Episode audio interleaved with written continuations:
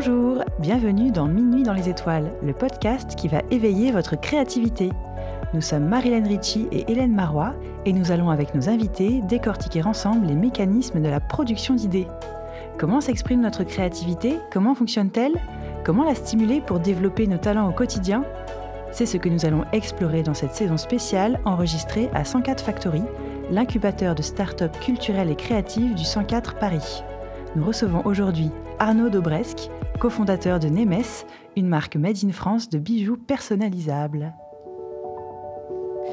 Bonjour Arnaud. Bonjour. Tu étudies l'entrepreneuriat à HEC et débutes ta carrière dans la finance puis le développement de produits avant de sauter le pas et te lancer dans la création de Nemes. L'une de vos missions est de redonner du sens aux objets du quotidien et laisser la créativité de chacun s'exprimer. Or, concevoir des outils simples pour accompagner les utilisateurs dans cette expérience unique est un vrai challenge.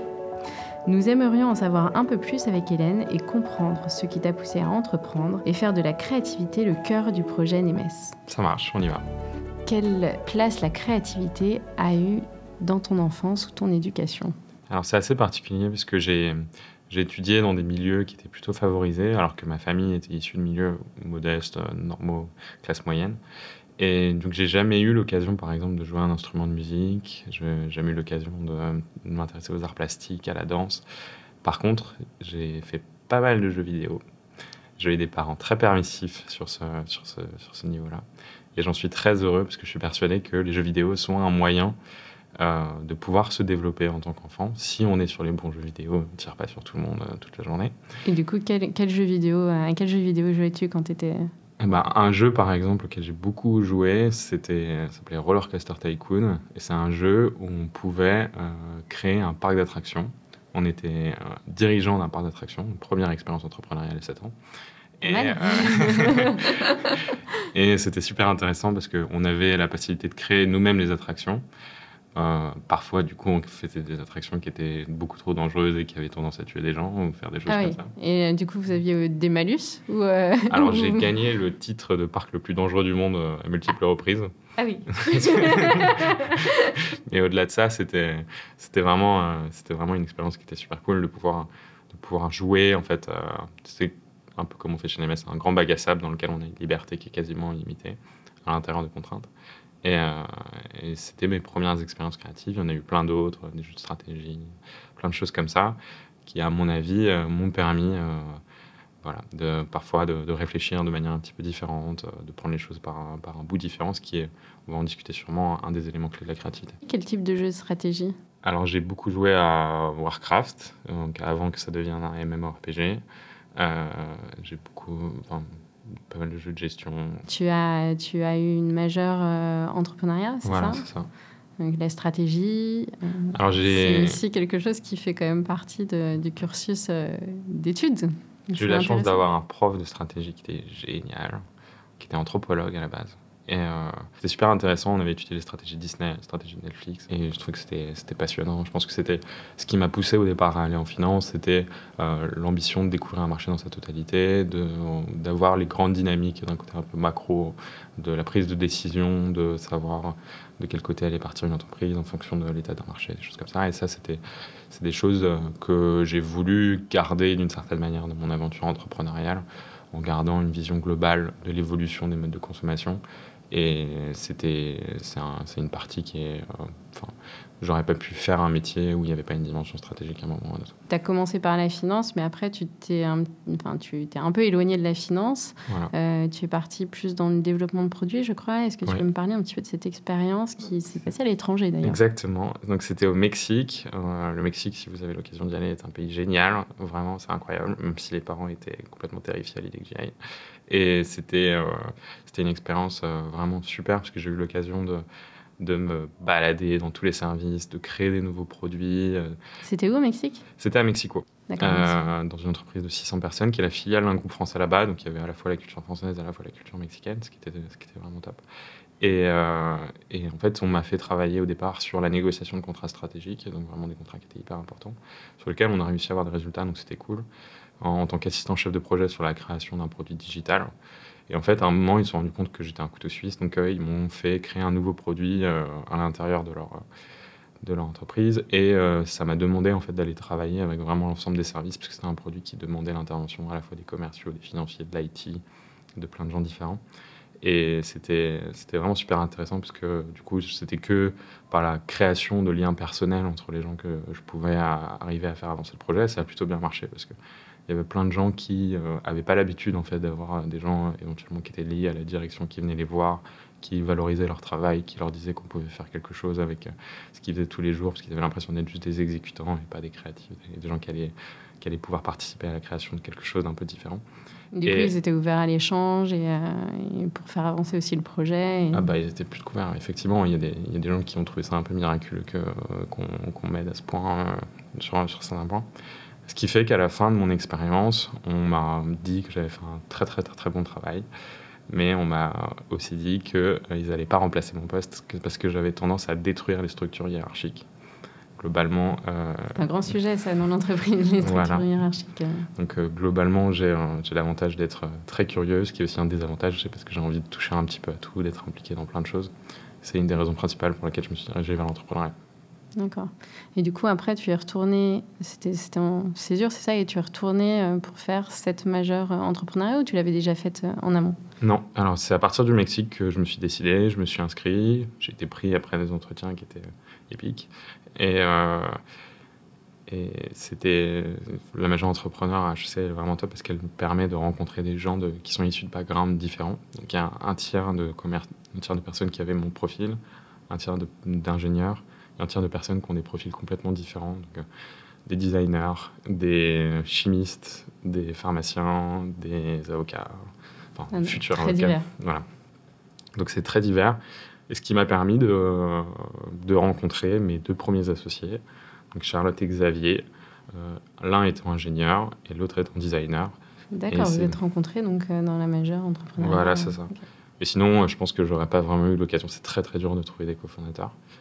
Et, euh, et, grâce à ça, permis, ça nous a permis de, lancer, de nous lancer dans une aventure qui demandait des compétences qui étaient extrêmement diverses, à la fois en termes de design, de développement, d'ingénierie, et de marketing et de commercial.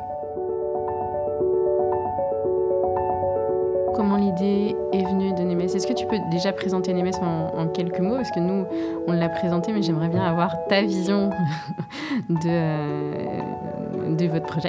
Bien sûr. Nemes, c'est un projet qui est éminemment visuel. Donc, euh, un des grands enjeux euh, de notre travail, c'est d'arriver à mettre des mots sur une expérience qui est une expérience interactive une expérience visuelle. Donc maintenant, si je voulais le résumer de manière très facile, déjà je dirais qu'il faut aller sur nms.com pour pouvoir un peu comprendre exactement ce qu'on fait.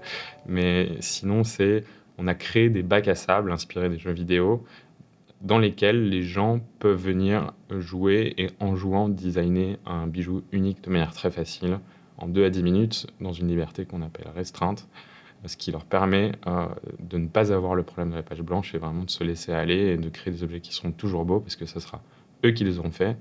Et comme on a un nombre quasiment infini de possibilités, donc j'ai fait les calculs, c'est très très élevé, peut-être qu'on en pourra en parler, mais euh, ça fait que tous les bijoux sont complètement uniques et nous on les produit en France grâce aux nouvelles technologies. Alors moi j'ai une question, tu as parlé de liberté. Comment vous en êtes venu à vous dire qu'il fallait créer une contrainte pour accompagner les gens dans cet acte de création? Et puis aussi quelle, quelle était l'idée originelle euh, du projet Nemes? Alors on va commencer par l'idée originelle. L'idée originelle, c'était de travailler sur toutes les technologies euh, nouvelles de production, qui étaient de la production qu'on appelle euh, en fait créative et non destructive. Donc au début, on est, passé, on est parti sur l'impression 3D, du coup, pour pouvoir révolutionner des marchés qui n'utilisaient pas encore ces technologies. on est vite parti sur le bijou parce que c'est des objets qui sont très petits. Or, l'impression 3D est une grande contrainte temporelle qui fait qu'il faut que les volumes soient le plus réduits possible, sinon ça prend un temps fou. Les bijoux, c'est des objets qui sont petits, forte valeur ajoutée, et en plus, c'est des objets qui ont un aspect hyper symbolique, sacré, que les gens ont envie de modifier, et que du coup, euh, on a intérêt qu'ils soient uniques à chaque fois. Donc sur, les, sur, le, marché de la, sur le marché de la bijouterie, euh, moi, j'ai regardé ce, qu'on pouvait faire, et, euh, et on s'est rendu compte que tout le monde parlait de personnalisation, qui disait que c'était l'axe qui était le plus intéressant, mais que les possibilités qui étaient laissées par les marques étaient très réduites. Donc on pouvait ajouter une pierre, modifier une couleur, ajouter une gravure, mais finalement, ça restait un peu le niveau zéro de la personnalisation. Et on s'est dit, mais pourquoi est-ce que personne ne donne aux gens l'opportunité de créer eux-mêmes leurs choses? Donc, on s'est posé la question et puis on s'est rendu compte que les technologies étaient prêtes, donc à la fois les technologies de production, mais aussi les technologies web. Donc, euh, un les navigateurs web aujourd'hui sont suffisamment puissants pour permettre de mettre des interfaces 3D, parce qu'avant on aurait fait exploser complètement les ordinateurs. Maintenant, il n'y a plus ce problème-là. Euh, parce que du coup, pour bien comprendre, aujourd'hui, on va sur le site internet, on a des propositions euh, de, de bijoux, euh, des propositions de personnalisation. C'est comme ça que ça fonctionne? Alors aujourd'hui, quand on va sur le site internet, on a la possibilité de créer un bracelet ou une boucle d'oreille, ou des boucles d'oreille, pardon. Et à partir de là, on a pour les bracelets, on a une méthode de création qui est l'ajout de barres verticales, horizontales euh, d'épaisseur très variée en fait, qui permet de créer un bijou qui soit simple, complexe, symétrique, asymétrique, léger, lourd. Donc il y a aussi une question de poids, ce qui est assez intéressant. Et pour les boucles d'oreilles, c'est un jeu sur un demi-cercle dans lequel on vient dessiner des vides et des pleins. Donc c'est deux expériences qui sont totalement différentes, mais qui à chaque fois donnent un, un nombre quasiment infini de possibilités. Donc j'ai fait les calculs. Il y a à peu près euh, autant de possibilités de bracelets, sans compter le texte, qu'il y a d'étoiles dans l'univers. Et euh, voilà. Et pour les boucles d'oreilles, il faut rajouter 50 zéros à ce, à ce nombre-là pour arriver au nombre total de boucles d'oreilles qu'on peut créer sur le site internet. Donc on se crée vraiment un bijou unique. Bah, il sera toujours unique, ça c'est sûr. Il faudrait qu'on ait vraiment beaucoup, beaucoup, beaucoup, beaucoup, beaucoup de clients pour qu'il y ait euh, un bijou qui ressemble, enfin qui soit exactement le même que quelqu'un d'autre. Et pourquoi du coup la contrainte était importante dans, dans cet accompagnement à la création des, des utilisateurs? Alors, c'est pas, c'est pas du tout mon idée, c'est l'idée d'une prof de créativité qu'on a eu à Chance Entrepreneur, qui, qui, était experte de la créativité, du coup, qui s'appelle Anne Lorcellier, très sympa et qui en plus est très intéressante, et euh, qui, euh, qui montrait en fait que la créativité, bah, il n'y avait rien de. Rien de tout est, c'était inné chez chaque être humain et euh, que la créativité, elle avait tendance à pouvoir s'exprimer à partir du moment où on faisait des contraintes. Elle a donné l'exemple des, des, haïkus japonais où il y avait énormément de contraintes, mais qu'à part ces contraintes, on pouvait aussi éviter le problème de la page blanche, parce que c'est beaucoup plus facile de dire à quelqu'un tu vas me dessiner un éléphant bleu et qu'à partir de là il puisse faire ce qu'il veut, que tu, que lui dire bah, dessine-moi ce que tu veux, il va rester bloqué pendant une demi-heure. Hmm. Voilà. Donc euh, c'était. Moi je suis complètement d'accord avec cette, position, notamment parce que je suis fan euh, de poésie du 19e ou euh, de tragédie du 17e, et c'est deux formes littéraires qui ont beaucoup de contraintes. Bah, enfin, toute création, effectivement, a ses contraintes. La musique est un bon, un bon exemple. Bien sûr. Un compositeur joue avec des règles d'harmonie qui sont aussi autant de contraintes qui permettent de créer et de sortir aussi. Euh, quand on parle de out of the box, c'est un peu comment on s'approprie les contraintes et comment on arrive à les transgresser. Ça permet du coup d'être créatif aussi et d'entraîner ça. Mais revenons à Nimes. D'accord. Euh, bah, on s'est, du coup, on s'est dit, euh, les gens, ça fait très longtemps qu'ils n'ont pas créé. la plupart des gens, il y en a beaucoup, beaucoup qui nous disent encore, mais non, moi, je suis pas créatif. Ils n'ont pas, pas interagi avec euh, des choses créatives depuis qu'ils sortaient la maternelle. Ils ont arrêté de jouer de la pâte à modeler, faire du dessin. C'était fini. Nous, notre ambition, c'était d'arriver à démontrer que tout le monde est créatif et de leur donner un moyen très simple d'exprimer leur créativité et aussi d'avoir un objet fini qui, en soit le symbole. Donc ça, c'est un point qui est important. Pour nous, les Nemes, euh, c'est quelque chose qui est assez, particulier, mais pour nous, c'est une sorte de, tatouage amovible, en fait. Donc euh, c'est euh, un Nemes, c'est l'expression à la fois d'une certaine manière d'une partie de l'identité de quelqu'un et de sa capacité à créer des choses. Et ça permet aussi de transmettre un message. Est-ce que tu as, une idée de création ou un exemple de création qui a été aussi véhicule d'un mot, d'émotions euh, qui t'ont marqué? Alors, ça permet de transmettre un message, donc un message à soi-même, mais aussi un message à quelqu'un d'autre. Donc, c'est la partie message à quelqu'un d'autre. Effectivement, à chaque fois des gens qui écrivent des choses qui sont très particulières sur les, sur les NMS, mais je ne vais, pas, je vais pas tout révéler non plus. mais juste, on a des... juste un secret. non, on a des. Forcément, on a des dates, euh, on a des gens qui ont eu l'idée d'écrire des caractères grecs pour une question de philosophie, plein de choses, alors que nous, on ne savait même pas que c'était possible et que ça allait marcher sur l'interface. Des gens qui ont mis des emojis en faisant des copier-coller, on ne savait pas que c'était possible non plus, du coup, on était obligé de les faire. Et, euh, et surtout, moi, ce qui m'a le plus marqué, c'est le phénomène du bijou étendard, parce que j'appelle ça comme ça. Donc, pas mal de gens qui mettent des messages motivationnels, en fait, sur les bijoux. Donc, qui disent euh, n'abandonne jamais, donc never give up, euh, tu peux le faire, euh, c'est beau ça. Bah, c'est beau parce que euh, le bijou a toujours eu ce côté sacré en fait. Et nous, via le fait qu'on leur donne aux, gens la possibilité d'avoir un lien très fort avec le produit, on leur redonne du sens en quelque sorte, bah, ça leur permet aussi de, d'utiliser le bijou comme aussi un marqueur de leur identité et qui devienne un bouclier et une force dans la vie de tous les jours. Et aujourd'hui, c'est vrai qu'on se pose beaucoup la question du sens dans, notre consommation en général et a fortiori sur, des objets comme, euh, comme les bijoux. C'était une préoccupation qui était déjà présente quand vous avez commencé à réfléchir au projet ou c'est quelque chose qui est venu petit à petit et qui a fait sens au fur et à mesure que vous avez construit? Alors, c'est quelque chose qui était déjà fondamentalement au cœur du projet. Euh, quand on a commencé à, se poser avec mes associés sur exactement euh, la vision qu'on avait pour Nemes. Euh, il y avait la, vision de, Julie, qui était essentiellement une vision de responsabilité environnementale, qui parlait du fait que si les bijoux étaient uniques et ils avaient davantage de sens, les gens allaient avoir une consommation qui était plus responsable. En plus, on n'avait pas de pertes, on n'avait pas de stock. Et donc, l'objectif vraiment, c'est d'avoir un bijou qui soit complètement clean aussi, parce qu'il entraîne des modes de consommation qui sont plus responsables que les bijoux éventuellement puissent être replaqués, qu'ils n'aient pas à être réachetés, enfin, qu'il n'y ait pas 10 000 bijoux différents, mais qu'il y ait un bijou ou deux bijoux qui comptent vraiment et euh, qu'on ait moins besoin de consommer, mais qu'on consomme mieux. Donc ça, c'était la vision centrale du Julie.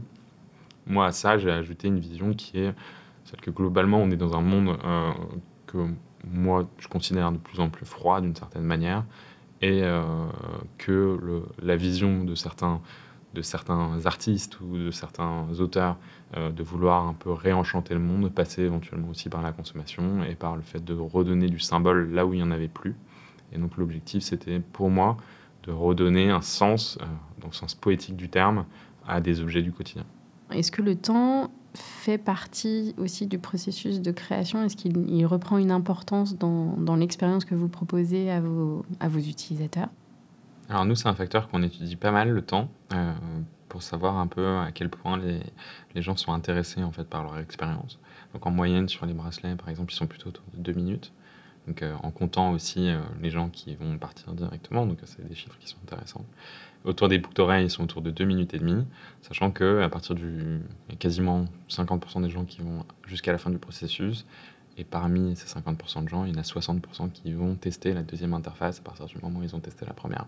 Donc nous, on est très contents, ça veut dire que globalement, les gens sont au minimum curieux, au maximum intéressés. Et, euh, et c'est un facteur qui, du coup, pour nous est important, mais le facteur qui est le plus important pour nous, c'est le plaisir, c'est le fait que ça soit une expérience qui soit ludique, que les gens euh, s'amusent, euh, qui, qui créent, qui essayent, qui testent, et qu'à partir de là aussi, ils se rendent compte qu'ils sont capables eux aussi de créer des choses qui sont très jolies. Tu parles des personnes, euh, des personnes qui créent, qui utilisent, qui utilisent votre plateforme. Comment, à quel moment vous avez confronté vos idées et, votre intuition aux personnes qui allaient elles-mêmes créer les bijoux Comment vous avez, est-ce que vous avez fait des allers-retours? Est-ce que dès le début, vous êtes allé voir des utilisateurs et vous avez testé votre idée euh, auprès d'eux? Comment, comment ça s'est passé? C'est le grand défi de notre projet, c'est qu'on veut créer quelque chose qui n'existe pas et pour lequel contrairement à ce qui devrait se faire dans le milieu des startups, on est obligé parfois d'adopter une vision produit euh, et non une vision marché. C'est-à-dire que, pour, euh, expliquer de manière beaucoup plus claire, on est obligé d'essayer de deviner ce que les gens veulent. Euh, parce que parfois ils ne le savent pas eux-mêmes ou ils ne peuvent pas l'exprimer eux-mêmes. Donc c'est pour ça que nous, une des entreprises qui est le plus intéressante pour nous, c'est Apple, qui a été créer de nouveaux usages avec certains produits Contrairement à d'autres exemples qu'on a autour de nous, où par exemple dans l'entrepreneuriat, c'est classique de dire qu'il faut faire le maximum d'interviews utilisateurs et que c'est à partir de là qu'on peut créer quelque chose. Donc euh, nous, on a mis en place au tout début euh, des méthodes qu'on se disait, est-ce que c'est faisable de créer ça sur le site internet? Et à partir de là, on a créé une expérience qui était tout à fait euh, irréelle, donc in real life, où en fonction des méthodes qu'on allait mettre en place sur le site internet, on permettait aux gens de créer des bijoux dans, ces contraintes-là. Ça nous permettait de tester, de savoir un peu ce que, les gens voulaient faire, ce qu'ils voulaient créer. On a une vingtaine de personnes qui ont, testé du coup ces, ces, choses-là et qui ont, qui ont trouvé plus ou moins de l'intérêt. Il y en a qui trouvaient que c'était réducteur, il y en a qui trouvaient que c'était intéressant. Donc on a mis en place au fur et à mesure des fonctionnalités en fonction des retours des utilisateurs, effectivement. Mais on a toujours un aspect où avant que les gens ne voient en fait exactement comment ça fonctionne, ils voient des images de ce qui est en train de se passer, c'est quasiment impossible en fait de prédire comment ils vont réagir. Et sur cet aspect-là, bah, nous, on est obligé de prendre des risques, c'est aussi ce qui est intéressant, et on est obligé de mettre beaucoup de subjectivité dans notre produit. Du coup, vous êtes de toute façon aussi beaucoup sur l'émotionnel. Donc ça, c'est propre à chacun de s'approprier les outils, de d'éveiller soi-même sa créativité. Il y a peut-être des gens qui peuvent être bloqués et d'autres personnes, au, contraire, qui vont être enthousiastes. Et ça, c'est vrai que c'est des paramètres qui sont pas sur lesquels vous pouvez pas forcément agir. Oui, moi, il y a quand je présente le projet, il y a vraiment euh, deux types de personnes. Il y a les gens qui me disent, il y a trois types de personnes. Il y a les gens qui s'en fichent. Il y a les gens qui disent que c'est incroyable, euh, c'est trop cool, euh, la vision est super sympa, et qui, qui, se projettent dans le fait de prendre du temps pour, pour pouvoir créer leur bijou. Il y a d'autres personnes, au contraire, ça leur fait peur en fait. Ils arrivent devant un gouffre et ils se disent, non mais moi je suis pas du tout créatif, j'y arriverai jamais, c'est impossible. Et, moi, je leur j'ai vraiment, j'ai eu ça du coup samedi dernier, une fille qui m'a dit ça. Euh, et euh, j'avais vraiment envie de lui offrir juste une carte cadeau euh, Nemes pour qu'elle puisse créer son bijou, même si ça me coûte de l'argent. J'avais juste envie qu'elle comprenne que non.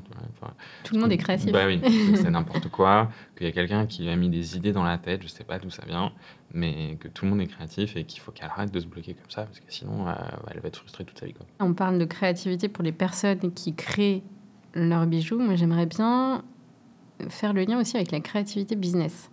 C'est-à-dire quand on est entrepreneur, quand on se lance dans un projet entrepreneurial, on a besoin d'être créatif pour trouver des solutions, parce que forcément, c'est un cheminement qui est semé euh, de challenges et, d'embûches aussi éventuellement. Comment, toi, tu as pu exercer ta créativité en menant ce projet à bien? Bah, C'est tout simplement en réfléchissant. En fait. On a, on a un projet qui est génial parce qu'il ouvre le champ des possibles. Donc, euh, on, peut, on est en train de révolutionner totalement la manière qu'ont les gens d'acheter des bijoux. Et on n'a pas fini, on peut quasiment faire. à partir du moment où on a changé cette base-là qui fait qu'on a inversé le cycle de production, on a inversé le cycle de création, on peut quasiment tout faire. Quoi. Donc euh, c'est super cool, ça nous permet aussi de, de creuser des pistes, d'avoir des idées, d'avoir des illuminations nocturnes, ce qui m'arrive souvent. Euh, donc, tu es plus à minuit dans les étoiles aussi, toi Voilà. Donc, euh, moi, je travaille beaucoup la nuit dans mon sommeil, effectivement. Donc, euh, ce qui désespère toute ma famille, mais c'est comme ça. Et, mais effectivement, ça, nous, ça nous pousse, à partir du moment où on a la liberté totale sur, sur ce qu'on veut faire, dans la limite de ce qu'on peut faire technologiquement, bah, on, peut, on peut se laisser aller, tenter des choses. Là, par exemple, le dernier truc qu'on a mis en place, c'était quelqu'un qui m'avait suggéré le fait de pouvoir demander le bijou qu'on avait créé à quelqu'un. Donc on a ajouté une feature qui permet de faire ça. Et euh, on a commencé à faire une communication sur le thème de euh, créer un bijou et lui demander à votre Père Noël. Et ça, c'est des choses un peu rigolotes qu'on fait aussi.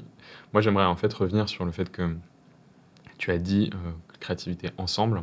Pour moi, une, une startup, plus elle est jeune, en fait, plus elle a l'image de ses fondateurs et de ses premiers employés. Et effectivement, nous, c'est quelque chose qui est qui est super important pour nous parce que, euh, d'une certaine manière, oui, on a dû faire preuve de créativité, mais c'est aussi qu'on a déroulé aussi par rapport à nos valeurs propres. Donc la plupart des choix qu'on a fait finalement, c'était des choix qui étaient complètement en lien avec euh, ce qu'on voulait faire de base, avec nos valeurs, euh, avec nos idées. Et, et, du coup, le fait de partir sur le fait de rendre les gens créatifs, bah, c'est aussi forcément l'expression d'une certaine manière de notre personnalité. Et euh, le fait de, faire des choix sur le Made in France, sur la production locale, sur le fait de redonner du sens, bah, c'est aussi l'expression finalement de ce qu'on fait. Donc, est-ce qu'il y avait vraiment du libre arbitre, de la créativité là-dedans, ou est-ce que c'était juste l'expression de notre être profond? Ça, je ne saurais pas dire. Euh, effectivement, oui, c'est très important d'être en ligne avec, euh, avec les visions des uns et des autres. Après, je suppose qu'il y a aussi, il y a aussi des frictions, il y a aussi des, ah, des, débats, des, remises en question ou, des challenges en interne dans, l'équipe. C'est toute une dynamique qui se met en place, je pense aussi au fil de l'eau. Mais, euh, mais oui, c'était, c'était de voir aussi au quotidien, dans l'opérationnel, comment, euh, pour surmonter des obstacles, il faut aussi faire appel à sa créativité, quelque part. Bien sûr. Donc, euh, nous, toujours dans la vision produit dont j'ai parlé auparavant, de savoir bah, comment les gens vont percevoir un truc qui est complètement nouveau pour eux qu'ils n'ont pas habitué à voir. Typiquement, le euh, bouton euh, le demander au Père Noël, personne n'a jamais vu. Donc, euh, comment est-ce que les gens réagissent vis-à-vis de ça? Nous, on a des, outils aussi qui nous permettent, par exemple, de voir comment les gens interagissent avec notre site internet. On a des données, on a des choses. C'est hyper important pour nous parce que sinon, on serait complètement dans, dans le vide total. Et, et du coup, bah, on étudie tout ça, on regarde un peu comment les gens réagissent, comment, quand on ajoute un bouton là, qu'est-ce qu'ils font, est-ce qu'ils est qu'ils ont tendance à cliquer dessus, est-ce qu'ils n'ont pas tendance à cliquer dessus. S'ils n'ont pas tendance à cliquer dessus, on se demande pourquoi, qu'est-ce qui se passe. On fait des tests, on modifie. Et euh, il y a un moment, effectivement, bah, on se réunit tous ensemble, on, se prend un créneau de deux heures, et là, bah, tout, le monde, euh, tout le monde est invité et, même encouragé à, venir expliquer en fait bah, comment les gens pourraient réagir vis-à-vis de ça, c'est quoi leur vision, si eux ils étaient à la place du client, qu'est-ce qu'ils feraient. Et, euh, et, ça, c'est un travail qu'on fait très régulièrement et qui est super important pour nous parce que on est, quand on est en vision produit, il faut forcément qu'on ait un aspect un petit peu collectif parce que les gens, surtout vis-à-vis d'un projet qui, tourne autour de la créativité, ont des manières complètement différentes d'interagir les uns, les uns par rapport aux autres. Et à ce niveau-là, nous, il ne faut pas du tout qu'on bride la créativité des employés. Donc, euh, mon rôle, c'est euh, d'essayer vraiment, de, dans un brainstorming, de, de, leur faire exprimer euh, totalement leurs idées, qu'ils soient totalement libres de dire exactement ce qu'ils veulent et qu'on parte euh, pas sur euh, l'idée qu'on aurait décidé, Julie ou moi, mais sur l'idée qui paraît la plus sensée et euh, même qu'on puisse expérimenter des choses. Parfois, je suis pas du tout d'accord avec les choses qu'on va faire, mais je fais OK, on teste et on, voit ce que ça donne. Quand tu parlais de hiérarchie dans ton expérience de travail au Mexique, en dynamique d'équipe, ce que vous reproduisez ici, c'est vraiment à l'antithèse. C'est-à-dire tout le monde participe au projet, peut contribuer à la vision globale et au développement futur, c'est ça?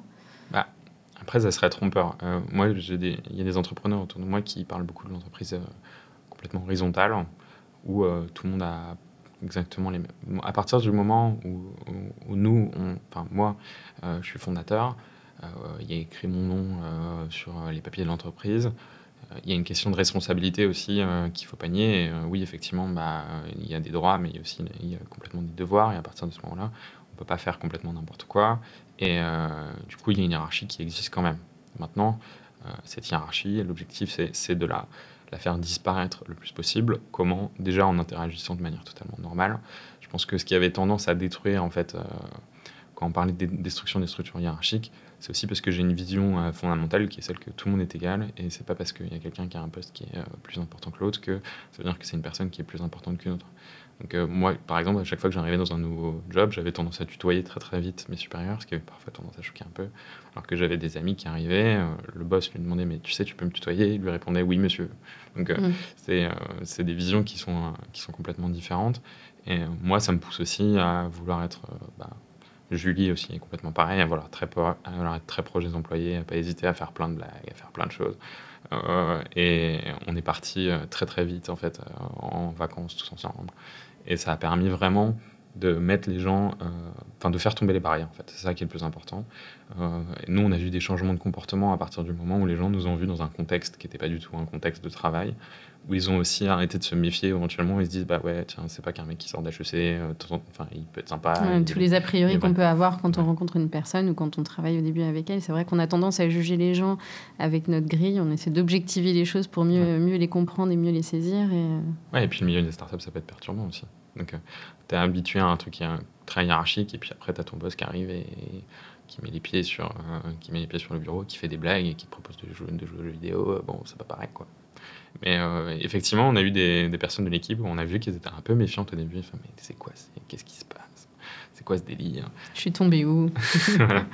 Et, puis, et puis, au fur et à mesure, effectivement, via le fait que bah, on a voulu mettre, se mettre dans un contexte où il n'y avait pas de hiérarchie, on était totalement libre et vrai, bah, ils se sont rendus compte que ce la manière qu'on avait d'interagir, le fait qu'on leur disait que leur avis avait de l'importance, bah, c'était pas juste une position, mais que c'était quelque chose qui était réel.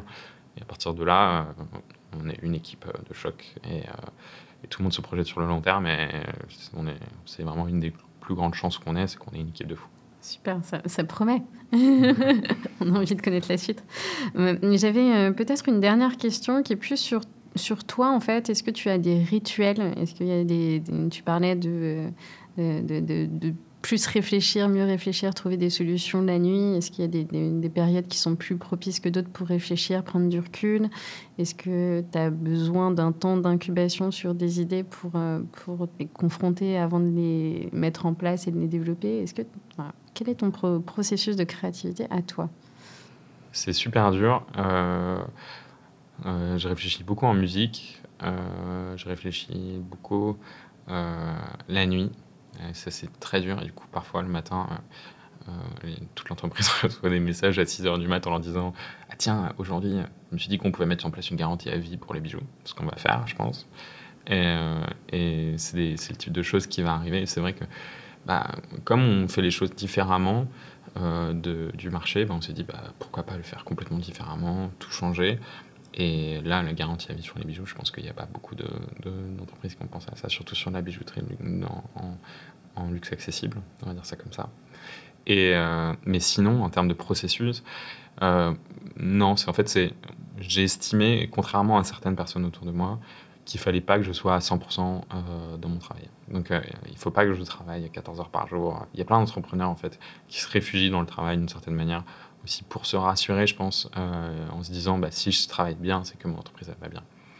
Or, euh, bah, moi j'ai des expériences autour de moi de personnes qui se sont isolées et qui du coup n'ont pas réussi de un à prendre du recul vis-à-vis de leur projet, mais de deux en fait à euh, juste pouvoir parler de leurs problèmes du quotidien, exprimer cette espèce de soupape de sécurité qui est le fait de dialoguer avec un proche aussi, parce que c'est hyper épuisant mentalement d'être entrepreneur. Euh, surtout dans un projet euh, en B2C, où tout le monde peut nous parler de ce qu'on fait, où tout le monde donne son avis, où tout le monde nous en parle. Un sentiment de proximité, en fait. Ouais. tout le monde a l'impression de, comprendre et de, bah, une proximité vrai potentiellement, tous les gens que je rencontre peuvent être mes clients. Quoi. Donc euh, ça, à partir de là, bah, déjà ça en fait le, sujet principal de conversation quand ils me voient, parce que c'est un sujet facile. mais au-delà de ça, bah, c'est vrai que tout le monde a son avis, parce qu'en plus c'est un projet qui, qui interloque parfois. C'est un projet, euh, quand je dis aux gens, bah, si tu es créatif, tout de suite ça amène des débats et des choses comme ça. Et, euh, mais euh, ça, l'échange avec les gens qui sont autour de moi, bah, d'une certaine manière, c'est dur psychologiquement parce que ça me pousse toujours à remettre en question des choses qui, que, que, tout le monde juge acquises d'une certaine manière et que tout le monde les remet en question au fur et à mesure. Tout le monde dit mais vous devriez pas faire ça. Le nombre d'entrepreneurs qui m'ont dit non, mais de toute façon, c'est pas vrai, les gars. Personne n'est créatif. Faites-leur juste créer un mot. Euh, c'est pas vrai. Enfin, les, gens... entrepreneurs aussi? Ah, Mais les entrepreneurs sont beaucoup plus cyniques que les autres. Ah. Les entrepreneurs sont beaucoup plus cyniques que les autres. Et euh, beaucoup me disent euh, Mais arrêtez avec vos histoires de créativité, c'est pas vrai, tout le monde s'en fiche. Permettez aux gens de, juste dessiner, enfin, juste d'écrire quelque chose, ça suffira amplement. les gens, ils sont pas intéressés par ça. Euh, faites faire des bijoux par des influenceurs et après vendez-les, ce sera beaucoup plus intéressant. Personne, personne ne veut aller euh, sur la créativité. Les gens, ils sont pas créatifs. Déjà, ils savent pas ce qu'ils veulent quand tu les mets dans un magasin, donc euh, impossible qu'ils créent des trucs. Donc il faut avoir, il faut, il faut se tenir à sa vision envers et contre tout en fait, et avoir une forme de porosité mais sélective. Moi, je pense qu'il y a des choses. Enfin, j'ai fait un constat en fait que j'ai partagé avec pas mal de gens c'est que globalement, et ça on est tous d'accord, euh, la startup c'est un environnement où on est en train de naviguer euh, dans, un, dans un bateau où euh, on est dans une nuit complètement noire, il y a zéro étoile, on ne sait pas du tout où on est, on est complètement, complètement perdu et qu'il y a peu de choses en fait qui permettent de nous guider dans cet environnement. Il y a certains signaux de marché, mais qu'on peut pas vraiment établir. Donc il y a des gens qui nous disent c'est bien, mais peut-être que les gens qui nous disent c'est bien, surtout en France, ils font ça parce qu'ils sont gentils, parce qu'ils sont polis. Les gens en France, ils sont très gentils, ils sont très polis. C'est très cool, mais par exemple pour une entreprise, c'est pas top parce que moi je préfère que les gens soient francs. Euh, et et la seule chose qui bouge pas et qui ne bougera jamais, bah, c'est nos valeurs. Et euh, c'est la seule chose sur laquelle bah, on n'a pas le droit de transiger. Et ça doit être, c'est ça notre guide, c'est ça notre phare euh, dans la nuit, quoi. Et, à partir de ce moment-là, bah, quand quelqu'un me dit, euh, bah, les gens ils veulent pas créer, ils sont pas créatifs, euh, laisse tomber. Moi je dis bon bah, ok, peut-être que tu vas me dire des trucs intéressants à côté, mais ça je le pas. Merci beaucoup Arnaud pour cette plongée dans ton aventure entrepreneuriale. Nous sommes convaincus comme toi que tous nous pouvons être créatifs. La mission que vous vous êtes fixée chez Nemes nous parle donc tout particulièrement. J'invite nos auditeurs à s'essayer à la création de bijoux en visitant votre site nemes.com et partager leurs inventions sur Instagram avec le hashtag MDE by Nemes. Je vais maintenant laisser la parole à Hélène pour un voyage dans tes étoiles. Ça y est, il est minuit. Dans le silence de la nuit, une expédition se prépare. Et c'est demain le grand jour. Prête à s'élancer hors de la boîte, le corps de l'aéronef est gonflé d'ambition et de dihydrogène. Reste l'incertitude de la météo. Les vents contraires peuvent rendre plus difficile la mission, mais l'équipe navigante est parée à toutes les surprises, exaltée, déterminée à rejoindre les étoiles d'Arnaud. Alors Arnaud, comment est-ce qu'on partage sa vision? Comment fait-on pour convaincre et rassembler derrière elle? Comment on choisit ses mots? Bah, On choisit mots, euh, les choisit pas, ces mots, les mots ils sont déjà là. Euh, et à partir de là, on a juste à les exprimer, à être sincère, honnête. Et quand on a une vision qui est positive, optimiste, bah, c'est assez facile d'entraîner les gens avec soi. Et si tu avais une longue vue pour voir dans le futur de Nemes, qu'est-ce que tu aimerais voir? J'aimerais voir des hologrammes, des bijoux qui sont créés avec la pensée, le fait de pouvoir faire tomber au maximum les barrières qu'on a aujourd'hui, qui sont des barrières euh, d'une interaction avec un écran, avec un ordinateur, et pouvoir aller au maximum vers une interaction avec la matière, avec la forme. Et, euh, donc ça, ça, on peut voir à 50 ans sur ça. Tu nous laisses augurer d'un très long voyage et avec probablement un journal de bord avec beaucoup de pages. Qu'est-ce que tu aimerais mettre sur la page de garde s'il fallait euh, des petites consignes euh, de sauvetage ou de motivation en cas d'urgence Qu'est-ce que tu noterais? Euh, Déjà, je voudrais noter que on n'est pas une marque, on est, on est une vision, on est un concept. On doit devenir le symbole que les gens sont créatifs et qui sont capables de créer des choses et que ça permettra sûrement de faire évoluer les mentalités et notre manière de consommer. Arnaud, euh, on a une urgence justement. Le vent a finalement fait errer et échouer votre dirigeable sur la canopée d'une forêt tropicale humide, peut-être au Mexique. Et vous voilà accroché dans les branches, à 60 mètres au-dessus du sol, sur les arbres centenaires. Heureusement, vous aviez embarqué à bord votre graveur laser. Qu'est-ce que vous faites avec? Un radeau. Un radeau? Excellent. Alors, c'est, je, j'étais curieuse de savoir euh, ce que tu aurais comme idée, parce que moi, j'imaginais euh, avec votre bracelet à plat, euh, donc posé à plat en deux dimensions, avec les petites barges, ça me faisait penser à une échelle ou un toboggan. Donc, je me disais comme ça, on pourrait descendre au sol. Eh ben, on a eu une erreur, en fait. D'un... Un de nos fournisseurs a fait une erreur d'échelle. Et du coup, dans notre bureau, on a un bracelet géant. Et effectivement, ça a un peu cette forme-là. Et on pense qu'un jour, on va lui donner forme, on va lui faire les finitions. Et euh, c'est vraiment un bracelet qui fait. Euh, enfin, il pourrait faire 50 euh, cm de haut, quoi. D'accord, il faut faire toute une spirale autour du bras. voilà, pourquoi on s'est dit pourquoi pas faire des bijoux de cuisse, des choses comme ça, effectivement. Ah, plein de perspectives. Alors vous voilà arrivé au sol. Un peuple inconnu vous accueille, vous et votre machine divine. Comment leur expliquez-vous votre concept? Avec des dessins, des mimes, des gestes? Le vidéo marketing va être compliqué dans ces conditions.